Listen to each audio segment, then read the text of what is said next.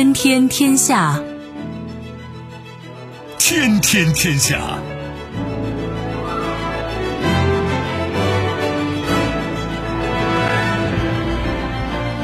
历史穿行者，新闻摆渡人。各位好，我是梦露。您正在选择收听的是《天天天下》，和我一起陪伴大家的还有本节目评论员重阳。世界纷繁复杂，新闻随时发生。今天的《天天天下》，您将听到：打脸。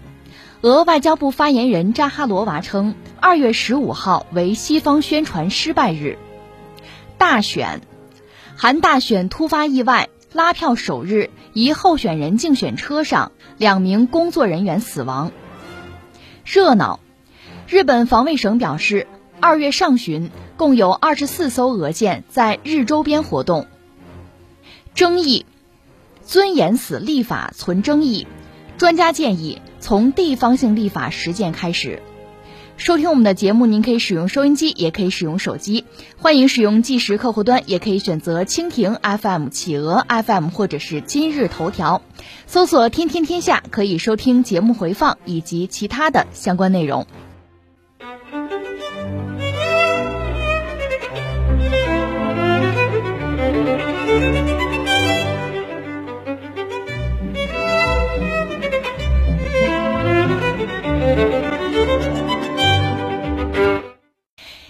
有西方媒体报道称，俄罗斯计划在十五号入侵乌克兰。然而，到了十五号这一天，战争并没有发生。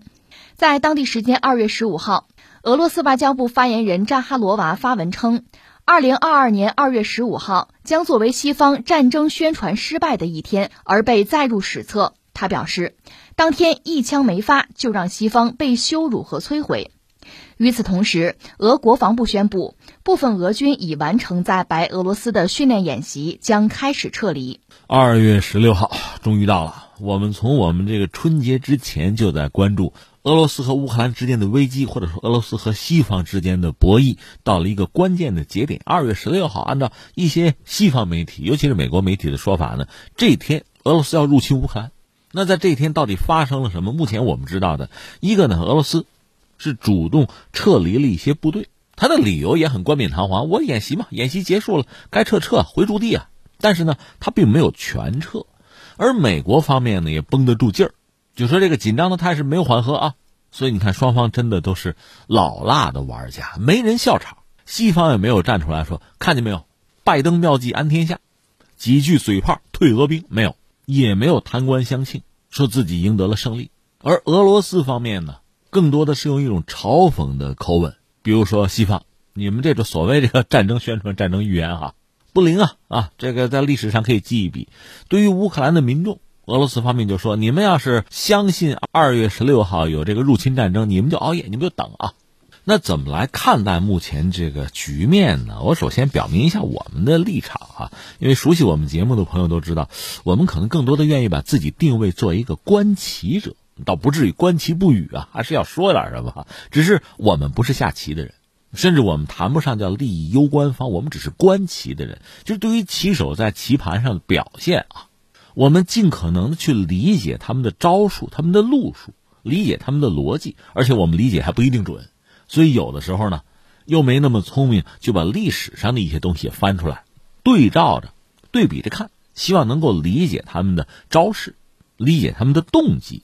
这样你可以评判他们的能力几何，甚至预测未来怎样。我们要做的是这样一件事情。你说你喜欢谁，或者你的立场、你的倾向性，其实这个已经不是很重要了。当然，我既不排除，也不反对大家有自己的喜好啊、偏好、倾向性，那是你的事情。我们更多的是想看看大家的这个棋路怎么样。那截止到目前，你看啊，我只能说，其实双方都是老司机啊、老中医、老棋手。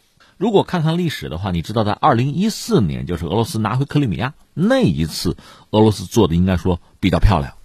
我们只是说给他打技术分啊。什么叫比较漂亮呢？他基本上兵不血刃，把克里米亚就拿回来了，而且呢进行了大规模的战略欺骗，就是整个西方，包括北约啊、美国呀，他们对俄罗斯整个这次行动其实。他们是做出了误判的啊，是这样。一个是从目前我们掌握的一些资料、一些信息来看呢，你想俄军不管怎么说，它是一个行动，什么小绿人什么的，你就算是没有帽徽，没有军种标志，你毕竟是军队军人啊，你总是要动用各种各样的武器装备啊，舰船、飞机啊。就是作为西方来讲，不是没有察觉，就相应的信息，它不是完全得不到。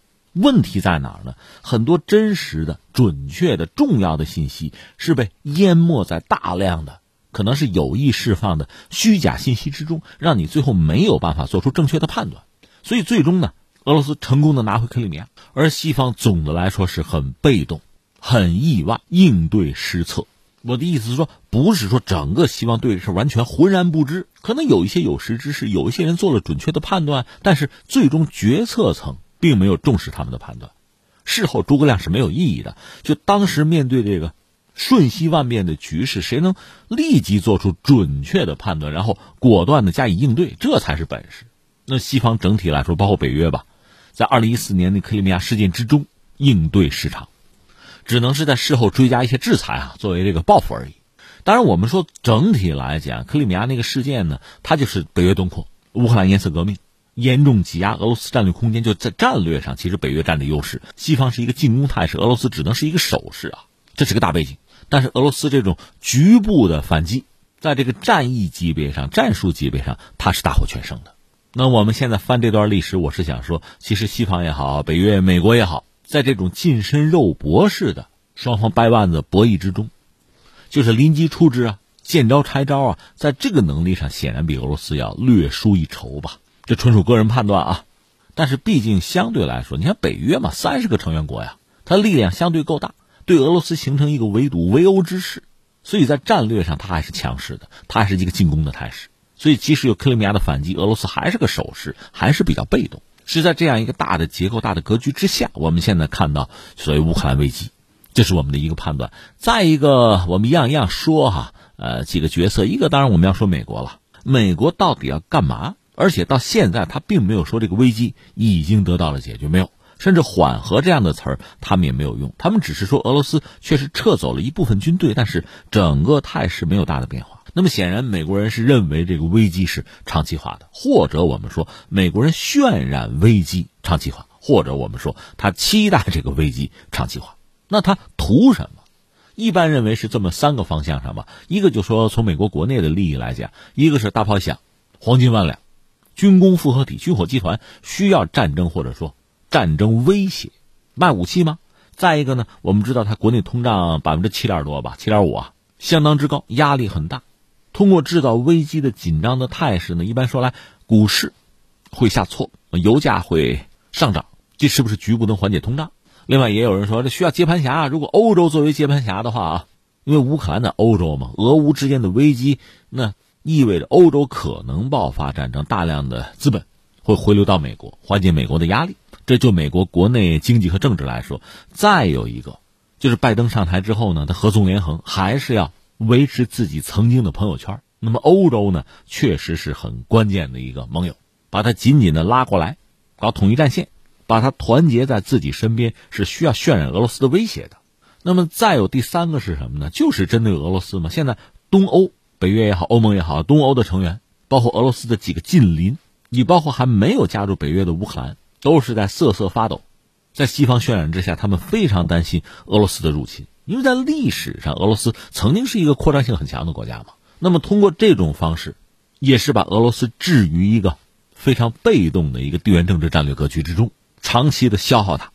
这个对美国对西方来讲当然是有利的。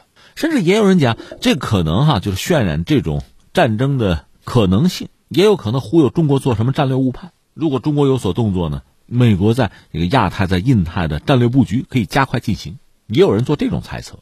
总之，这是美国在整个这个事件之中推动他做出一系列言行的幕后的动机。当然，还有很多这个具体的战术性的指标，比比如说哈，北溪二号，那你欧洲包括德国和俄罗斯如果交恶的话，那这个项目就废掉了。那么，相应的，美国的页岩气能够更好的在欧洲找到市场，这是具体的战术上的指标。这样的指标很多啊。大概我们大概描述了一下，呃，美国人在其中他的动机和得意几何。那翻回来说，俄罗斯，我们做过多次判断，就俄罗斯实际上根本来讲，它是在一个守势。说到底，是因为它的经济实力有限，这也约束了它一系列的大规模的行动。但俄罗斯或者说普京确实善于在相对被动的局面下打几张好牌。一个，大家还记得拜登刚刚上台的时候，呃，俄乌之间的局势就变得比较紧张。当时就有一次俄罗斯在俄乌边境陈兵，已经有过一次了。现在这次不过是第二次，当然和第一次比呢，这次美国人渲染的这个战争的可能性就更大，甚至把二月十六号俄罗斯入侵乌克兰的时间都排出来了。那么这种危险性的、烈度显然是超过上一次了。那俄罗斯现在呢，主动的进行了部分，至少是部分的撤军，你可以看作是对西方的一个回应啊、打脸啊。但是中国有个故事叫“狼来了”呀，美国人喊了第一次，俄罗斯后来撤军了，现在是第二次。形势又有所缓和，那么下面会不会有第三次、第四次呢？所以我们也可以把普京的这个角色看作是俄罗斯因应西方的一系列的挑衅和进攻啊，做的一次一次回应和化解，这是一个总的判断。然后我们就要说，其实这西方一直在猜俄罗斯要入侵乌克兰。从我们这个角度看，目前俄罗斯真的要入侵或者占领乌克兰呢，得不偿失，或者说他根本就没有这个能力。现在呢，美国的说法呢，他在俄乌边境大概陈兵十几万、十五六万那个样子吧，大约有一百个营左右的规模。因为俄罗斯其实这些年一直在打仗，比如在叙利亚，所以他的军队也是因应着这个战争的进化，在完成自己的改革。这种营级的战斗单位呢，看来俄罗斯使用是得心应手。但问题在于，乌克兰毕竟是一个，其实在欧洲讲块头不小的一个国家。你入侵它的目的是什么？你把克里米亚拿回来，要消化它都非常艰难。如果愿意的话，还可以把这个顿巴斯，那是工业区呢，那就是卢甘斯克、顿涅茨克，把那两个州拿回来。俄罗斯都没有这样做。我们的判断，它消化不了，而且在道义上会受到整个世界的指责。那你想，你把乌克兰拿回来意义有多大？你拿回来你也消化不了。而且乌克兰毕竟是一个主权国家，你真要是对他动武的话，你想他的民众，包括他的军队，民族国家嘛，民族观念总是有的呀，那势必会反抗，或者说这会成为一次持久战，那就是俄罗斯会被持续的放血和消耗，这肯定是他最不愿意接受的一个状况。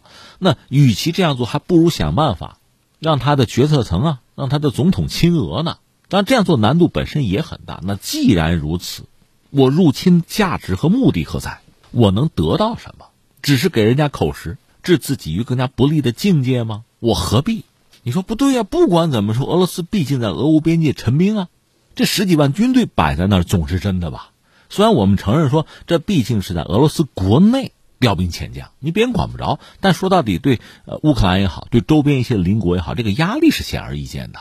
那你到底要干嘛呢？哎，这个我觉得就下面我们说一点，就是普京呢，恐怕也是在因势利导。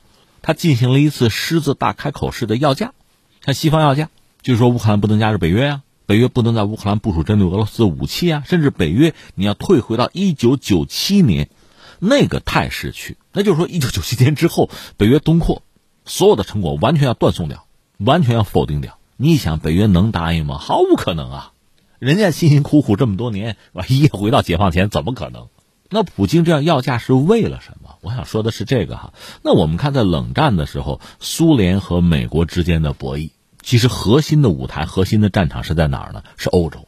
今天的俄罗斯和西方和美国之间的博弈，其实欧洲依然是重中之重。你从贸易额上看，我们知道中俄关系现在不错，但是如果从贸易额上讲，俄罗斯最主要的贸易伙伴在欧洲，而且它主要的能源合作的对象在欧洲。贝西二号是针对欧洲的，所以你看，通过什么方式吧，能源合作也好，经贸合作也好啊，战争危险也好啊，危机对话也好啊，还是要把欧洲拉回来，至少不至于一刀两断吧。事实上，我们看到法国、德国的领导人呢，马克龙也好，舒尔茨也好，就是德国那个新总理，都跑到俄罗斯去和普京谈了几个小时。当然说，哎，有意思的，我们讲过啊，马克龙到俄罗斯去说，我不能做你们的那核酸检测，因为担心这个。法国总统的 DNA 被俄罗斯掌握，那舒尔茨说：“我同样的立场啊，你不能检测我呀。我这么着，我上飞机前我们在德国做检测行不行啊？那从俄罗斯这个角度讲，一视同仁吧，对吧？那我们之前怎么对待马克龙，现在怎么对待你吧？普京和这个舒尔茨也是隔着一个六米长的桌子，哎，谈了几个小时。而且普京不惜发出战争威胁，就是一旦北约要吸纳了乌克兰，那欧洲啊恐怕会被卷入战火哟。给你个提醒啊，说到底拉住欧洲。”不能让欧洲和俄罗斯一刀两断，完全的倒向美国。我们是不是这样理解这样一个事情啊？那你说，这事儿进展到今天，到底谁赢了？是美国人算卦没算准，在世界面前丢人了，还是俄罗斯主动撤军，这铩羽而归啊？怎么理解这个事儿啊？呃，我觉得这恰恰是对我们的几个启示。一个启示是什么呢？北约目前应该是全球最大的一个军事集团啊，拥有非常强悍的军事力量。俄罗斯呢，虽然说在实力上已经不如当年的苏联，但毕竟也是一个大国，甚至有人说它是全球拥有核弹最多的国家啊。军力按说没得说，但是这就像这个，我们看武侠小说这个武林高手一样，真正的绝顶高手，他们彼此之间可能更多的是试探，摆两个招式就够了，并没有真正的啊去过招去拼命。那神仙打架，常人是受不了的。所以，拥有非常强悍的军事力量的俄罗斯和北约之间，或者和美国之间，反而并不会直接发生冲突，甚至在避免发生直接的冲突。但是，这并不等于不去运用军队。军事力量是被反复运用，只不过有一道红线，就是不要直接对撞而已。这有助于让我们看清一些列强，包括老列强的本质，看清他们的一些啊招数和花式哈。第二个我要说呢，其实可能很多朋友觉得国家和国家的博弈啊，就掰手腕啊，那肯定有一个赢，有一个输，也不一定，或者说输赢不是那么清晰，这可能才是正常的状况，因为大家都是大国，领导人都不白给，大家都不傻，都是老中医。所以你看，围棋里边有两分一说，甚至有所谓定式一说。遇到这样的一个状况，咱走定式吧。说到底呢，双方都觉得不吃亏，或者不至于太吃亏，这个局面可以接受。战略上的博弈往往是这样的，具体到一场战役，往往可以这个分输赢论高下。但是从战略上讲呢，它往往是呃一种平衡，一种平衡，我们想办法打破它、改变它、调整它，让它向另一种平衡过渡。当然，另一种平衡肯定是更有利于我的。我推动这个平衡的转变、演化，但是你别指望着通过你的一个动作，对方就完全就垮塌了、就趴下了、就认输了、就结束了，不太可能。当然，话要说回来，这种战略的格局的演变到了某个程度，可能会发生瞬间垮塌。你比如苏联解体就是一个例子。但是要达到这样一个结果，是需要非常漫长的时间的。你想设计啊，力量的积聚啊，这就像地震一样。地震不是说发生就发生，它往往是啊，在地底下这个能量积聚到相当程度之后，进行一次总的释放和爆发。而目前我们看到俄罗斯和西方的博弈，你可以看作是力量在不断的积聚的过程，但是似乎真的还远没有到总爆发或者一方垮塌，还没有到那样的地步。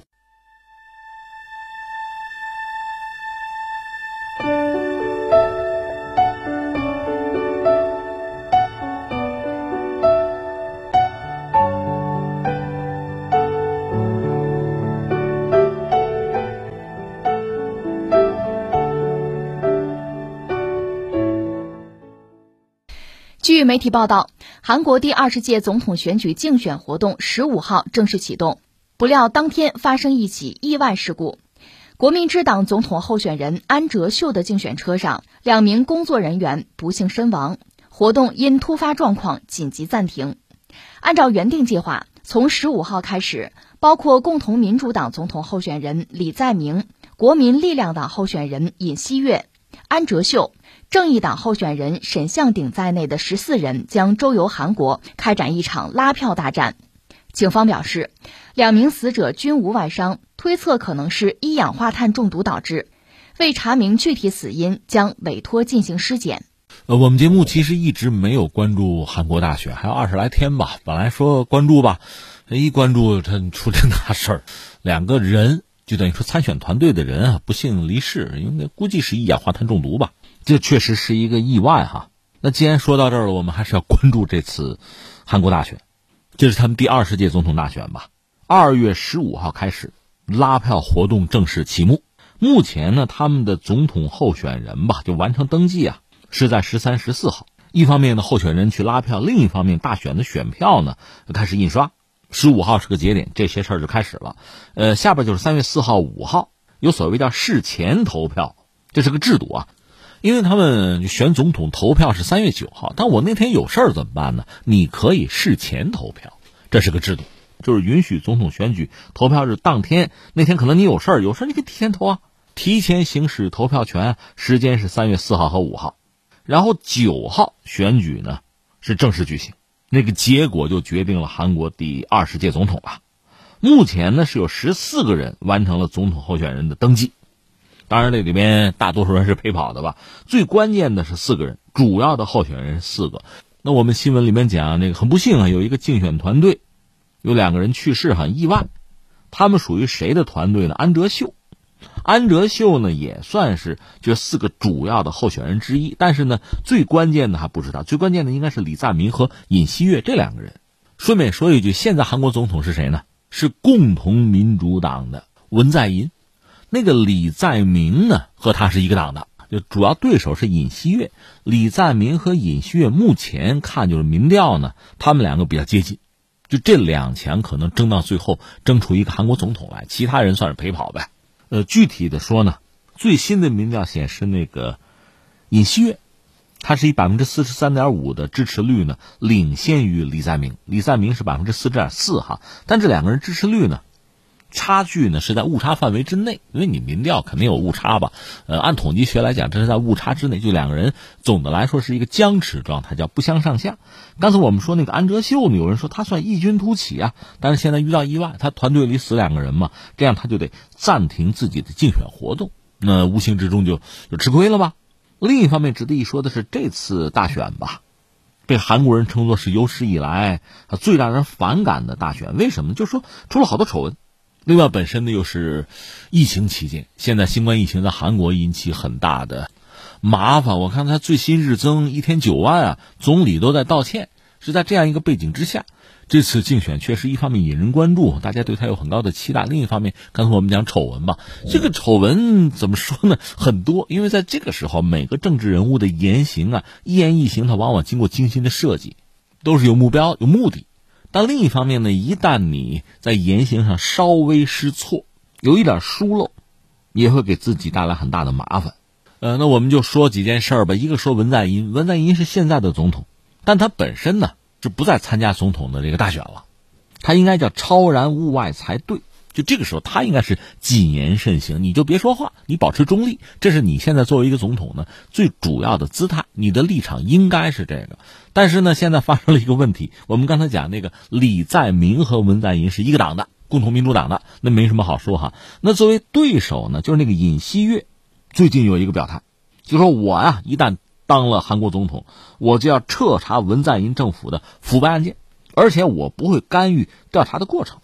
这个话说的，一方面你说这话能不能说，也不是不能说。人家作为这个候选人表这个态啊，对上一届政府我们要查啊，这也是拉票啊，表姿态也是一个选项。关键是你这个选项直接让现任总统文在寅就不干，你说我腐败，你向我道歉吧，别胡说八道啊。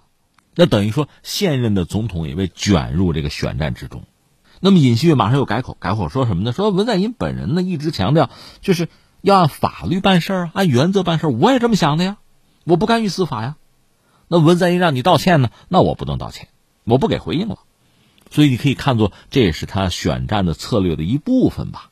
那你说他挺能算计吧？哎，有时候百密一疏吧。尹锡悦最近有一张照片在网上疯传，大家就在骂他，是什么呢？就是在火车上，他把那个脚还穿着鞋没脱鞋啊，那脱鞋也不合适啊，他把脚放到这个对面的座位上了。你就是太不文雅了吧？如果我呢，就是因为高铁上嘛，如果有人这么做，我们肯定很反感他，甚至会叫列车员来来给我解决这个问题。他太不礼貌，太没有教养。现在这位总统候选人，那很可能会成为将来韩国总统的，穿着鞋就把脚放在对面的这个座位上，这不合适吧？你说没人吧？有人呢，而且都是他自己的亲随啊。当然他马上得解释啊，危机公关说：“哎呀，我没办法，年纪大了，对吧？到处奔波哈。”我这个腿啊不舒服啊，轻微痉挛，长时间的这个走路吧，太累了啊，所以我呢休息一下，请求身边的人谅解，人家都谅解了，我才把脚搁上去的啊。我解释一下，但是呢，呃，很多人，很多韩国的公众，包括选民呢，对他这个这个做派吧，还是表达了一个反感之意。不喜欢。那刚才我们谈到这个尹锡悦和李在明呢，基本上民意支持率是仿上仿下。不但如此，他们还有一个共同的特点，就是都有丑闻，半斤八两。你说如果半斤八两的话，那个李在明他是共同民主党的呀，他和现任总统文在寅是一波的呀，还不好完全这么说。为什么呢？因为在共同民主党内部呢，那文在寅当然是头了，而李在明是作为反对派吧。挑战者吧。你看，二零一七年大选的时候，当然文在寅胜出了啊，李在明和文在寅是有激烈的竞争的，所以被视为是党内的反对派、反文派。然后去年了，为了党的利益吧，两个人要这个会面啊，打破不和传闻。但很多人觉得，嗨，表演吗？这么说吧，我是共同民主党的，我是文在寅的拥趸，我就不投票给李在明，这是人家党内斗争啊。另外还有一个人，我得说一句，是朴槿惠。朴槿惠是韩国前总统吧，就是朴正熙他女儿吧，不有一个亲信干政丑闻嘛？当然，他现在已经被特赦放出来了，甚至他的支持者也呼吁他继续从政啊。那这把是赶不上了。但是你要知道，就是这个亲信干政的这个丑闻这个案子啊，那个尹锡悦是这个案子的检察组的组长，等于说把朴槿惠送到监狱里去，尹锡悦是出了大力的。甚至从这个意义上讲，虽然说尹锡悦和文在寅不是一个党的，但是呢，他反而是文在寅的得力助手。然后我们讲朴槿惠本身不是被特赦了吗？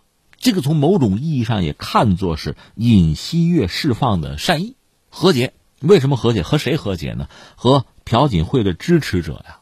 那你作为朴槿惠的支持者，你把我们的偶像送到监狱里去了，那我们得恨你啊！我们不可能投票给你啊。所以这儿还有一个问题。很多人对于尹锡悦那个亲信干政调查是不满，所以他们不会把票投给尹锡悦。我们这是把韩国大选目前基本的格局大概扫描了一下。当然，有没有什么意外发生啊？比如说，在野党能不能抱团啊？或者安哲秀什么胜出啊？黑马呀？这种可能性我们都不排除。我们只是说，现在韩国的民调显示，李在明和尹锡悦这是两强，在一个僵持的状态，谁也没有特别明确的。胜出的把握，但是他们两个呢，有在民意测评之中吧，是高于其他的候选者，是这么一个状况。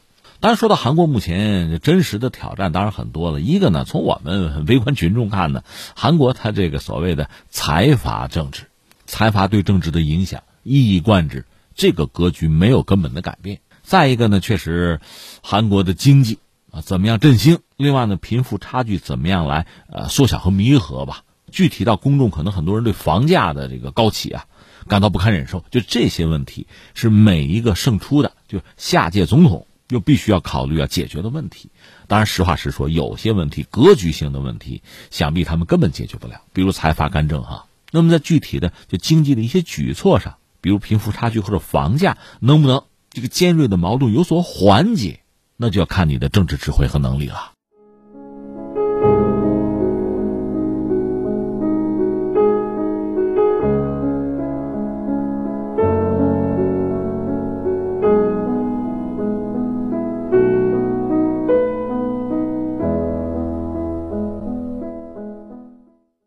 据日本防卫省统合幕僚监部发布消息称，自二月一号以来，自卫队方面在日本海和鄂霍茨克海南部区域，总共确认到了俄海军太平洋舰队二十四艘舰艇在此活动。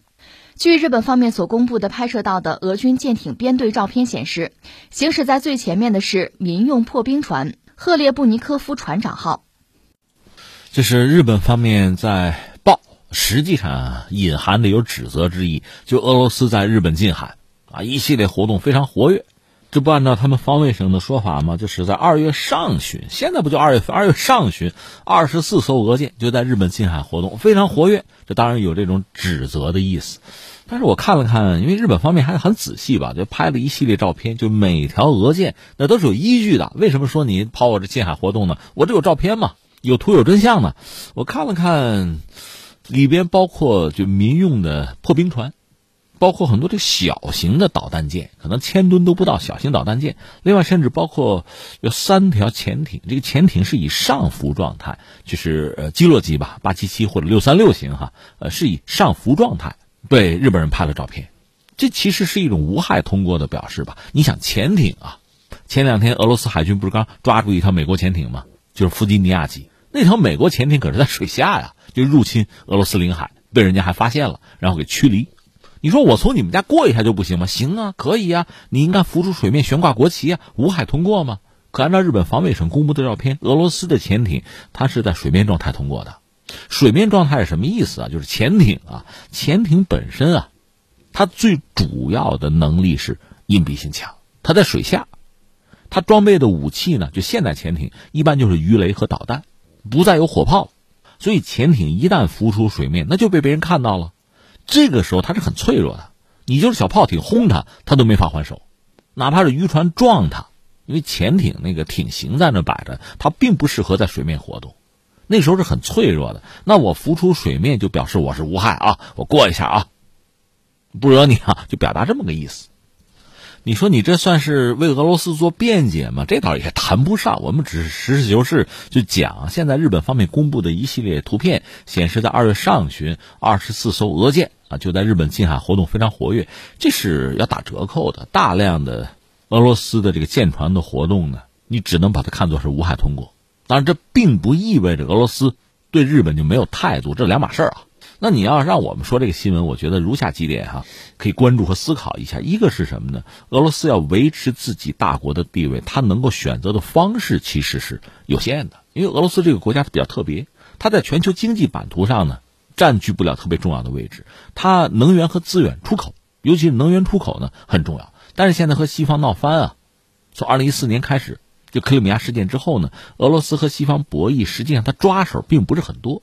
西方包括欧洲啊，对俄罗斯制裁往往可以从就是金融啊、经济上下手，而俄罗斯实际上手里的牌不多，能源牌是一张，但是呢，这是一个双刃剑。你比如说，我打这张能源牌，我不像欧洲卖天然气了，可以，那欧洲人这冬天不好过，会冻死人哈。可是俄罗斯你卖不了这个气儿的话，那你也挣不了钱啊，这气儿也不能当饭吃啊，它出现这么一个问题。呃，我们今天节目聊到俄乌之间的这个博弈，俄罗斯和西方的博弈，我们分析几个角色。其实美国是比较超然的，它是比较容易占便宜的。它对俄罗斯天然气它没有需求，没有依赖，欧洲有，所以它搅和这个事儿啊，让俄罗斯和欧洲之间要爆发对抗的话，那美国怎么也是从中得益的。俄欧怎么搞，它都是吃亏的，而且是彼此都吃亏，就出现这么一个局面。我的意思是说，俄罗斯在和西方，包括和日本博弈的时候，它其实底牌很有限。当然，俄罗斯和日本之间，你说有没有能源方面的合作？你也不能说没有，但总的来说不是很重要。那么，俄罗斯和日本之间如果博弈，俄罗斯还有一张牌，其实就是军力了。比如战略轰炸机，呃，绕日本做这个环日飞行，环日本一日游啊。另外，军舰也可以绕日本转一转，就彰显实力，或者反复的通过日本那几个海峡，他能做的是这个。另外，比如在日本海搞军演。因为说到底呢，俄日之间是有领土的纠纷的。就俄罗斯那个所谓南千岛群岛，呃，日本所谓北方四岛，这前两天我们也聊过哈，来龙去脉。但这岛子本身是在俄罗斯手里，那日本想拿回来确实很难。这也算是日本首相历任首相要面临的一道考试题。如果这个问题我能处理好，或者岛我能拿回来，那我居功至伟，我在日本历史上可以留下浓墨重彩的一笔。当然，俄罗斯不会配合他，不会给他这个机会。而且动不动呢，有这个俄罗斯的这个政要啊，我上岛转一圈，或者嚷嚷着我这个南千岛群岛啊，我搞海军基地，我停靠航母，日本就很难受，很扎心。这双方的博弈一直在进行。如果仅仅是因为这个岛子，就是俄日之间如果没有别的，也还好说。关键是日本呢，他在这个战略上讲，他是明确的倒向美国，要配合美国的印太战略、亚太战略。这个俄罗斯当然是不满的了。包括你就说俄罗斯乌克兰这个事儿。美国嚷嚷着要撤走自己的外交人员，关闭使馆，英国跟也就跟了，这咱都可以理解。那你日本也要跟，也跟着起哄，那俄罗斯当然就不满嘛。你又没有别的方式和他博弈，那就派军舰转一转嘛。所以你看，呃，一个是俄罗斯要彰显自己的大国实力，刷自己的存在感呢，他其实手里牌不是很多，那派军舰巡航啊。到日本近海活跃一下，这确实是一种选择。那么涉及到第二点，我要说呢，俄罗斯海军实力确实衰落的比较厉害。苏联时代呢，相对比较强，因为它要和美国在大洋展开角逐啊。而那个时候呢，日本的海上自卫队的建设呢，也是被美国牵着鼻子走。有人不是开玩笑说，日本的海上自卫队相当于美国第七舰队的一个后勤支队，就是比如什么扫雷啊，啊补给呀，就完成这些任务的反潜啊。但由此，日本确实也发展了自己在全球范围内一度哈数一数二的反潜能力，主要是针对苏联潜艇。那时至今日啊，事已时移啊，俄罗斯海军的实力其实我们说衰落很厉害了。它唯一的航空母舰、唯一的核动力导弹巡洋舰，我们就说都在大修之中吧。现在能够在地中海、在黑海和北约对抗的，无外乎是三条光荣级巡洋舰，就这点家底儿了。而且我看到最新的消息，俄罗斯是把能够携带高超音速反舰导弹的轰炸机部署到叙利亚那儿有塔尔图斯港啊。这就是前两天我说的，用这种高超音速的反舰弹，就是俄罗斯空天军啊，可以配合海军的行动。俄罗斯海军实力其实完全不足以和北约抗衡，北约就不算美国，像法国、意大利啊、英国都是有航空母舰的。那俄罗斯完全不足以和他抗衡，但是把空天军、把高超音速反舰导弹加进去，那形势就不一样了。所以俄罗斯必然会这么做。但是在所谓亚太，就面对日本的这个海上自卫队吧，如果把俄罗斯整个的海军力量和日本做对比的话，俄罗斯最主要的优势是核潜艇，因为日本不允许造核潜艇的，但是它的常规潜艇还是比较先进。可问题在于，俄罗斯不可能把自己全部的家底儿都拿来和日本对抗。他最主要的敌人应该还是呃美国是北约，这样在亚太在印太地区能够对付日本的俄罗斯的海上力量是非常有限的。正是因为这个力量很有限，所以他必须不断的刷存在感，要示强。而日本方面呢，因为二战它毕竟是一个战败国，而且它整个的就海上行动恐怕也是被美国来安排，受制于美国的约束，他能做的其实有限。这样就形成了一个比较比较戏剧性的。这么一个局面，俄罗斯反而很主动。日本的海上实力实际上是超越了俄罗斯海军在太平洋的力量，但是更多的是一个手势，出现这么一个有趣的局面。关键是这种平衡很容易被打破的。顺便说一句，就和在地中海和北约对抗一样，如果俄罗斯把自己的空天军、把那个高超音速的反舰导弹，就是把它这个飞机啊部署到亚太地区的话，那对日本又会形成某种优势。日本现在还完全不具备对抗这个高超音速武器的能力。他曾经嚷嚷着想开发电磁炮来作为这个拦截的手段，但是美国人给他泼了一盆冷水，就说我就没搞成，你也搞不成。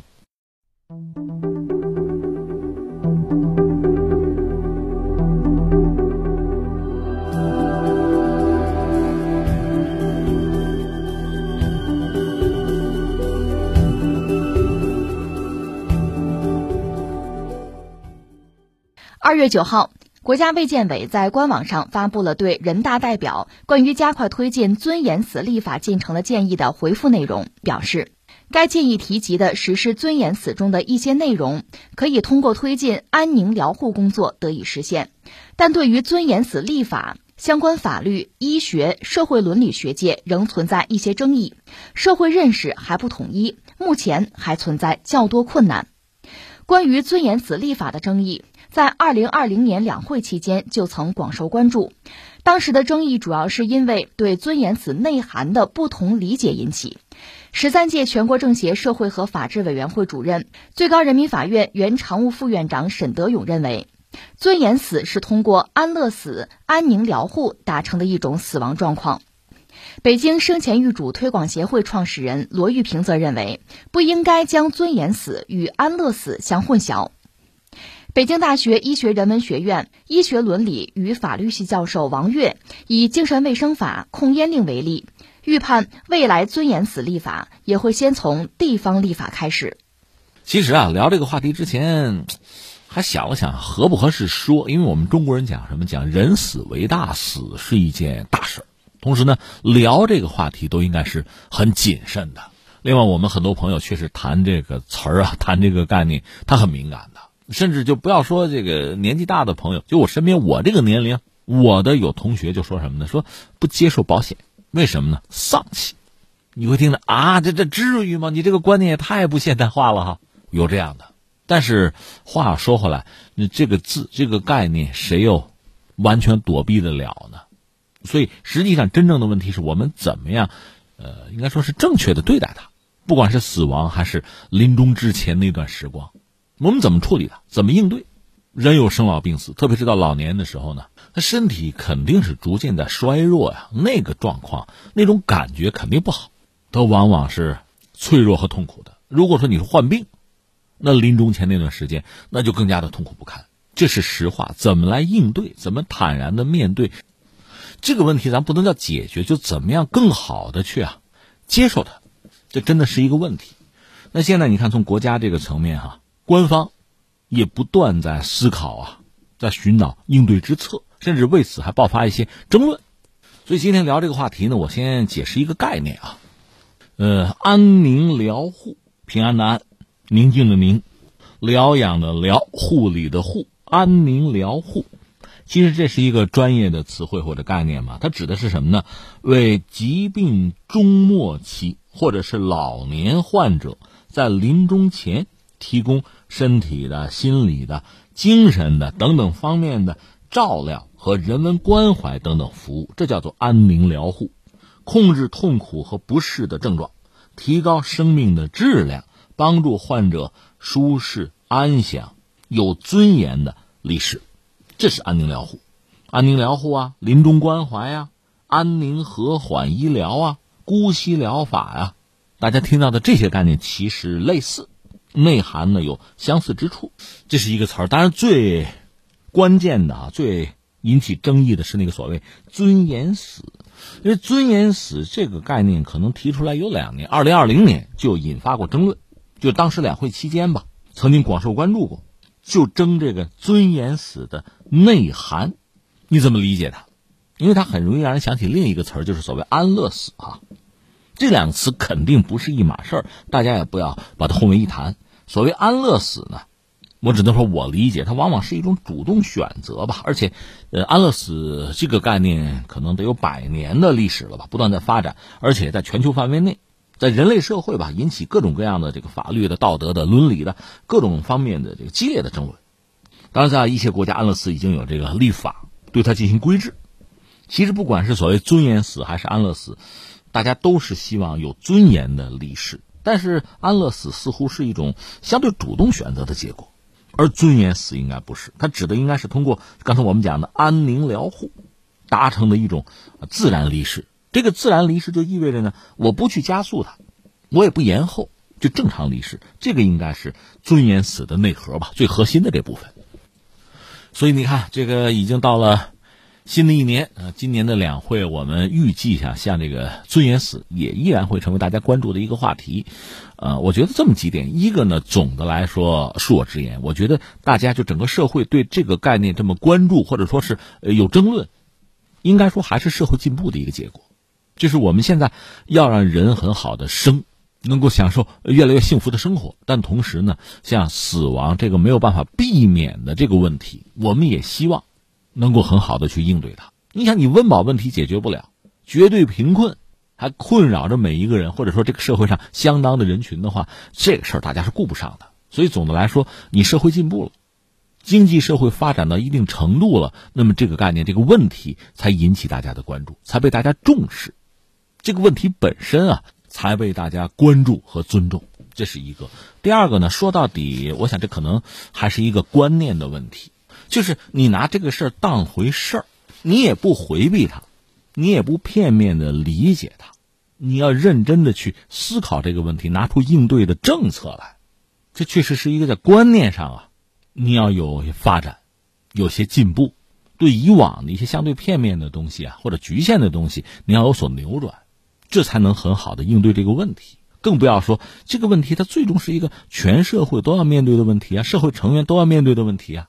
有的可能是这个重病的患者面对，或者说老人临终面对，那这也就是整个家庭的问题，是子女的问题，也是他们的相关单位要面对的问题啊，就等等等等。所以这需要大家有一个观念上的，其实是一种进步，一种转变。而这种转变呢，我觉得涉及到几个问题，一个涉及到法律。还涉及到道德，再就是伦理，这里面既有当事人本人，也有他的家属啊。应该说，大家其实彼此也没有办法替代哈，各自有态度，各自有情感，所以很可能各自有立场。这个立场呢，有时候它一致的，有时候可能会有分歧。所以你看，说是一个观念的问题，它涉及到方方面面啊，怎么来统一？或者怎么样来让大家相互的理解，最后达成一些共识，它有一定的难度，那就是说需要一定的时间。另外还有一点我要说呢，很多事情啊，从孩子抓起哈，实际上涉及到对人类这些终极的问题。你人为什么活着呀？人类怎么样来认识或者说理解死亡啊？怎么样面对它？这些问题是人类终极的问题。实际上，从一个小孩子能不能有一种哈，对这些问题比较淡定、比较开明的。相对这个放松一点，这样的态度啊立场其实挺重要。我记得我曾经看过这个引进的一套童书，哈，叫《青蛙弗洛格》，那里边就谈到青蛙嘛，主角嘛，看到这个好像小鸟的歌唱啊，小鸟的死亡啊，他的那个态度的转变，他是给小孩子讲的啊，就怎么样来认识和接纳死亡，身边的这些意外的事情的发生。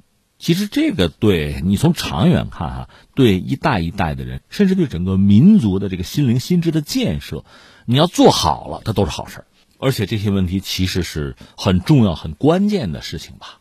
那我们在现代化进程之中，这些问题，现代社会怎么解决、怎么处理更好？这当然是我们要遇到的一个问题。更何况我们又是一个有着悠久的文明史的国家。我们的传统文化里面，对于死亡也有自己的一整套的理解啊，也有自己的应对啊。那还有一个怎么把它们结合起来，还有这样一个问题。所以你看，呃，就着今天这个新闻这个话题，我们就扯了这么多哈。但最后我们还要说什么呢？一个人在最后的岁月，其实有的时候自己很难再彻底的啊决定自己的命运，这是实话。那时候你已经衰弱，已经无力啊。但是一个人一生之中，绝大多数时候。还是要做一个珍惜时光啊，掌握自己命运的人啊，珍惜自己生命中的每一天每个人。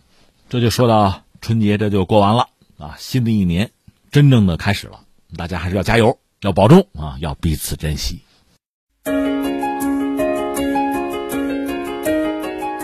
好，以上就是今天天天天下的全部内容，我是梦露，感谢收听，明天再见。